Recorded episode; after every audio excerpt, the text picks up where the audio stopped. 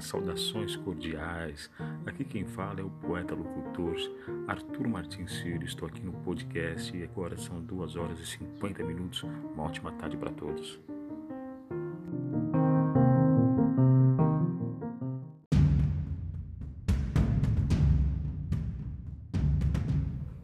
Olá, tudo bem? Aqui quem vos fala é Arthur Martins Filho. Uma ótima tarde.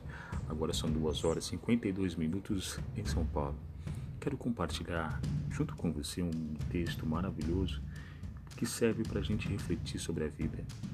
Esse texto é de J. Y. Leup e diz assim: Como nos domínios da natureza, o verdadeiro poder do homem não consiste em atos de violência física. Quando um homem conquista o verdadeiro poder, toda a antiga violência acaba em benevolência a violência é um sinal de fraqueza. Já a benevolência é indício de poder. Os grandes mestres sabem serem severos e rigorosos sem renegarem a mais perfeita quietude e benevolência.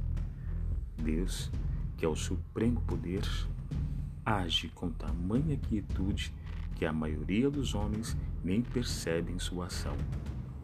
Essa poderosa força na qual todos nós estamos mergulhados, mantém o universo em movimento, faz pulsar os corações dos pássaros, dos bandidos e dos homens de bem, na mais perfeita leveza.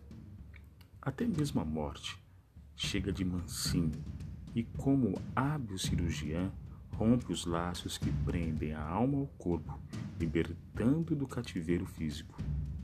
Sempre que a palavra poder lhe lembre-se do Sol.